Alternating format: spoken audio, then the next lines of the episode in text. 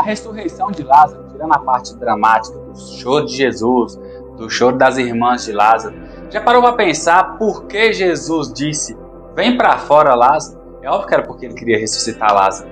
Mas o poder da palavra de Deus é tão grande, o poder da palavra que saía da boca de Jesus era tão grande que se Jesus simplesmente falasse: ressuscita, todos os mortos que estavam ali ressuscitariam. Tamanho o poder da palavra de Jesus. A mesma palavra que saiu da boca de Deus e disse: Faça-se a terra, e a terra se fez, faça-se o sol, o sol se fez, faça-se o homem, e o homem se fez. Tamanho o poder da palavra que sai da boca de Deus. A palavra que cura, a palavra que cria, a palavra que gera. Gera Cristo, cria homem, cria o sol, cria a terra. Tamanho o poder da palavra de Deus. E aí a gente precisa entender que muitas vezes a gente é chamado para ser aquele onde a palavra habita. Pedro e João, depois que Jesus havia morrido, se encontraram um paralítico na porta do templo, que quando encontrou com eles, queria só esmola. Pedro vira para ele, fala: Olha para nós, porque ele sabia com quem ele estava. Pedro sabia que agora ele era revestido do poder de Deus. Era o poder de Deus em Pedro, não era um poder de Pedro. Então ele pega o paralítico e fala: Eu não tenho nada para te dar, não tenho ouro nem prata, mas te dou o Espírito Santo. Levanta e anda. Pega o homem pela mão e aquele homem passa a andar. Tamanho o poder da palavra de Deus. Deus nos chama a ser aqueles instrumentos onde a palavra dele vai operar primeiro em nós para depois ser gerada no outro. Entenda que das maiores autoridades que a gente tem nessa terra, seja o presidente, seja o presidente dos Estados Unidos, seja a vacina, seja um médico, o maior poder dessa terra é a palavra de Deus. A palavra que cria, a palavra que gera, a palavra que cura.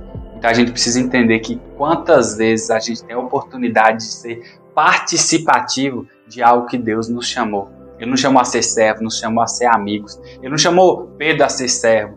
Pedro, vem ser meu amigo. Ah, mas eu neguei Jesus. Pedro, vem ser meu amigo. Conhecendo o poder da palavra de Deus, Pedro ressuscitou, Pedro anunciou, Pedro converteu gente. Não pelo poder de Pedro, mas pelo poder em Pedro poder que vinha de Deus. Então, se eu não sei a situação que você está encontrando, como você está hoje, mas entenda que a maior, o maior poder dessa terra é a palavra de Deus. Então, tome isso como uma oração, tome isso como esperança.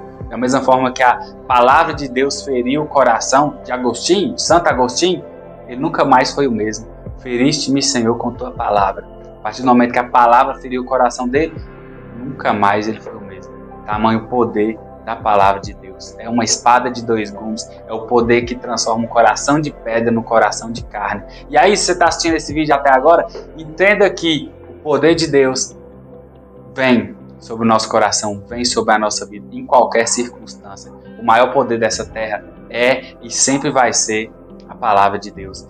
E diante da nossa fraqueza, diante da nossa pobreza, diante da nossa incapacidade, entenda que apesar de nós, pode nos usar a ser palavra dele na vida do outro, a se mover. Hoje eu postei um vídeo de alguém que ia se suicidar, alguém se moveu e puxou a pessoa que ia se jogar na, na frente do trem. É o poder da palavra de Deus que fala ao ouvido daquele. Vai lá e salva, vai lá e faz. Seja aquele que se deixa ser fecundado pela palavra de Deus. Que Ele te abençoe e te guarde na sua vida. Até a próxima. Tchau, meu amigo.